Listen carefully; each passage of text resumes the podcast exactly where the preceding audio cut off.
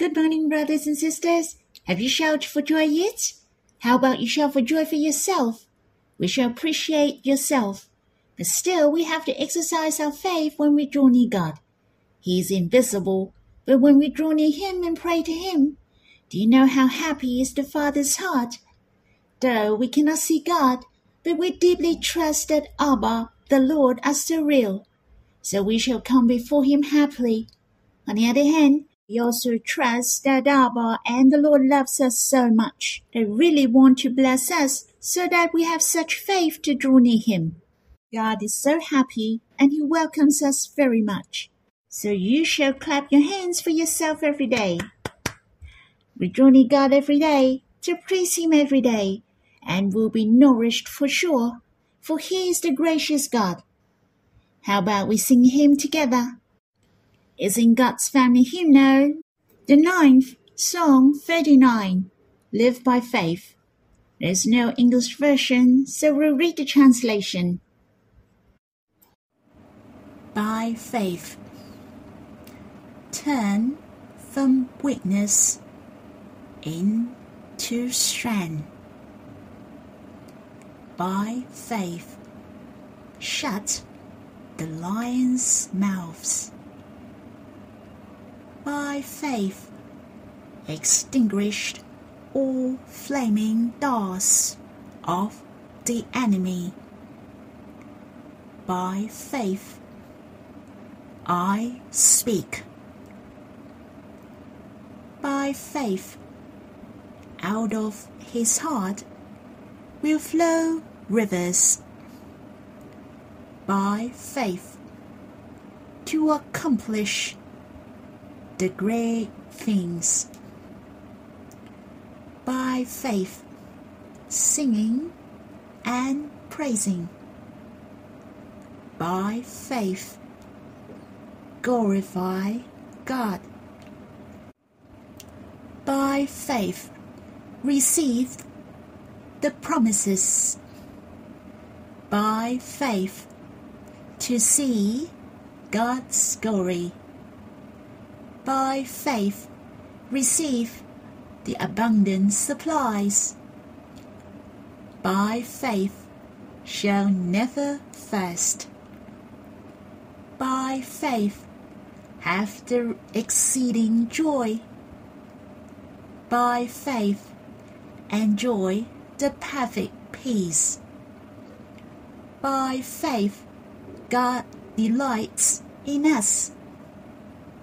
By faith walk with the Lord. I hope you have time to quiet yourself and respond to Him, or you can sing another hymn to worship the Lord. Let's have some time to draw near the Lord face to face. You can stop the recording and we'll read the Bible when you're done. May the Lord bless you. Brothers and sisters, we'll read in Psalm 21. To the choir master, a psalm of David. O Lord, in your strength the king rejoices, and in your salvation how greatly he exults. You have given him his heart's desire, and have not withheld the request of his lips. Selah. For you meet him with rich blessings. You set a crown of fine gold upon his head. He asked life of you. You gave it to him. Length of days forever and ever his glory is great through your salvation. Splendid and majesty you bestowed on him. For you make him most blessed forever. You make him glad with the joy of your presence. For the king trusts in the Lord, and through the steadfast love of the Most High he shall not be moved. Your hand will find out all your enemies. Your right hand will find out those who hate you. You will make them as the blazing, even when you appear. The Lord will swallow them up in his wrath, and fire will consume them. You will destroy their descendants from the earth, and their offspring from among the children of man. Though they plan evil against you, though they devise mischief, they will not succeed. For you will put them to flight You will aim at their face with your bows. Be exalted, O Lord, in your strength. We will sing and praise your power. Many think this psalm is closely related with Psalms 20. As I have shared before, the king prayed to God before the battle in Psalm 20, and Psalm 21 is a psalm of victory after the battle, a prayer of thanksgiving to God. Psalm 20 and 21 are placed side by side. One is a prayer, and the other is an answer. The composition is very similar.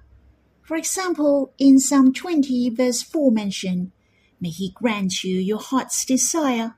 And in Psalm 21, verse 2 mentioned, You have given him his heart's desire. And I can say the last verse of both Psalms are the direct prayer and praising to God.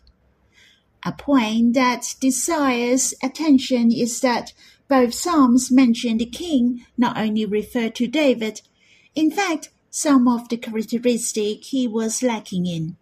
The king is referred to the Lord Jesus, the Messiah. He is the Savior whom God sent. He is the offspring of David, who sits on the throne forever and ever. Hence, Psalm 20, speaking of the Lord Jesus, became a man for us. He went to battle for us, and Psalm 21, speaking of the victory of the Lord Jesus, He is risen from the dead and God has highly exalted him. The Lord is the King. He went to war for us by the love and the power of God. He also prevailed by the love and the power of God. Let us give thanks to the Lord that our King who came and went to the battle for us. And we shall give thanks to the Lord that he prevailed by the love of God. He has defeated the enemies and accomplished salvation. This psalm is divided into two parts. The king gave thanks for the help and blessing of God in the first part. In order he won the victory. God met him with rich blessings and set a crown of fine gold upon his head, and bestowed on him splendor and majesty. Not only God gave him rich blessings, but most blessings forever.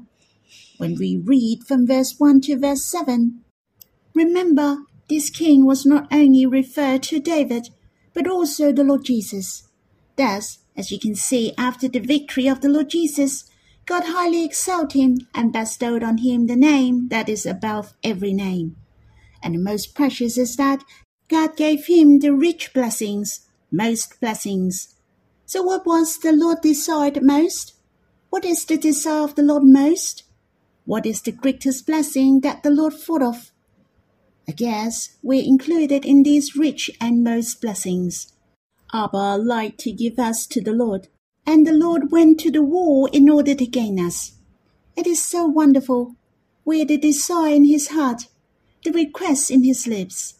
Just like in Psalm 21 verse 2 mentioned, God has given him and not withheld his request. I thought of the Gospel according to John chapter 17 as it was shown clearly, you and me are his desire and the request of his lips. It is because the love dream of the Lord in the Gospel according to John chapter 17. What was he remembered most before his crucifixion? His desire is the dream of Abba to come true, and the desire of Abba is related to you and me.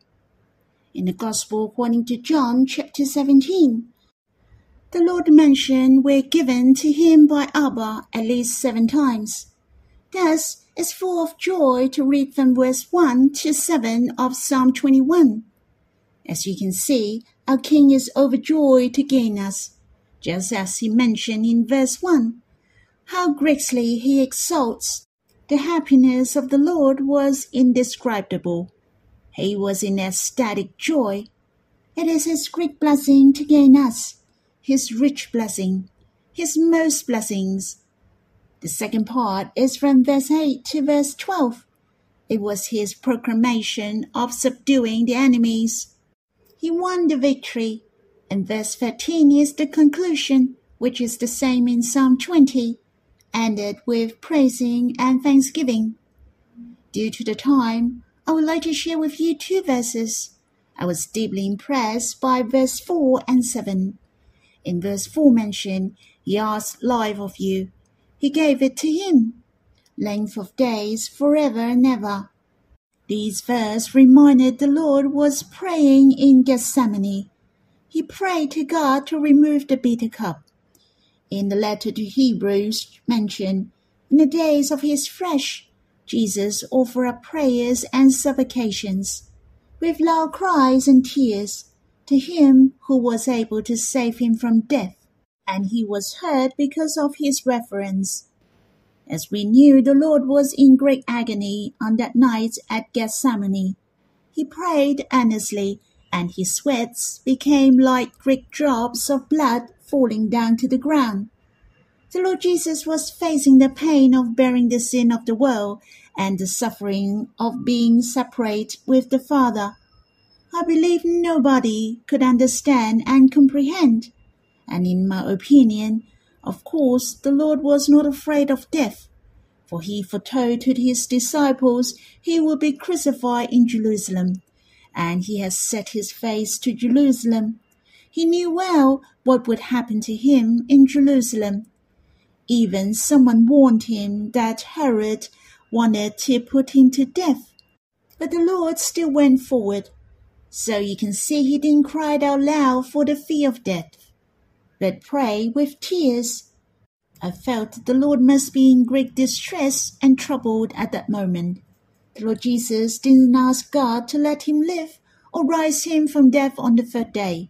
For the Lord Jesus said he would be raised after death again and again. So he has the full assurance of his resurrection after death. There is a meaning of save him from death was to come out from death. The Lord was praying under the total submissive to God, and God answered his prayer. His prayer was heard, and his prayers was accepted by God. He was strengthened to bear the suffering in flesh, in order he could bear the darkness of death and the vast suffering. Finally, the Lord swallowed death by his life, and he became the root of eternal salvation. He became the hope of eternal life for men. And I believe this is the meaning of verse 4. He asked life of you, you gave it to him. Length of days forever and ever. We shall praise the Lord, for he is worthy for all the honor and majesty. For he has borne the suffering for you and me. He won the victory. He swallowed the death. His victory is so precious. On the other hand, the last sentence of verse 7 is my favorite. And through the steadfast love of the Most High, he shall not be moved. I can say this verse is the conclusion of the first part. It is also the reason for the king's victory, for the king trusts in the Lord. In fact, the victory of the battles is due to faith. The king prevailed because he trusts in God. It was not only David, but the Lord Jesus. Even if the Lord trusts in God to overcome all things, then what about us? Are we wiser than the Lord Jesus? Then we don't have to trust in God. We can defeat the devil and the enemies. That's impossible. The tips of victory is faith. It includes our trust in Him and draw near to Him. And what is the guarantee of our faith? It's so wonderful and mention, and through the steadfast love of the Most High, he shall not be moved. The one whom we trust and believe is reliable. If God is almighty, but he doesn't love us, then we don't have a sense of security. I loved what these verses said. God has the steadfast love for us, and he is the Most High. Hence, his love to us is the Most High, and man cannot be measured we are unable to measure His love to us in our own way. The love of God will change and be moved, but it is mentioned here, shall not be moved. The meaning of shall not be moved is the same forever and ever. Thus, David said over and over that through the abundance of your steadfast love will enter your house. I also thought of the Most High as I am. Hence, his love is self-existence. God loved us deeply and thought of us before our existence. His thoughts to us are more than the sands and the stars. That means He loved us before we have everything. Without the good deeds, without any trace of loving God, the love of the Most High is the highest. For Abba loved the Lord even as He loved us. Surely Abba loved the Lord with the highest love. Hence, the love of Abba to us is the highest. Brothers and sisters, not only we shall learn to trust in God, we should put our trust in God in our living. And these verses have shared to us how we can trust in God in our life. It is related to the steadfast love of God. In other words, when we draw near God daily, to enjoy the steadfast love of Most High, to learn to trust in God, and we put trusting in God into practice. We shall not depend only on our wisdom, talent, or experience, for these are all very limited. God is the Most High, infinite. His steadfast love will not change. Surely He is our help. What we need most is to come to Him and trust in Him. That's all for my sharing. We can continue to draw near Him. You can tell the Lord what are your wishes this year. You can set your mind before the Lord. May the Lord bless you.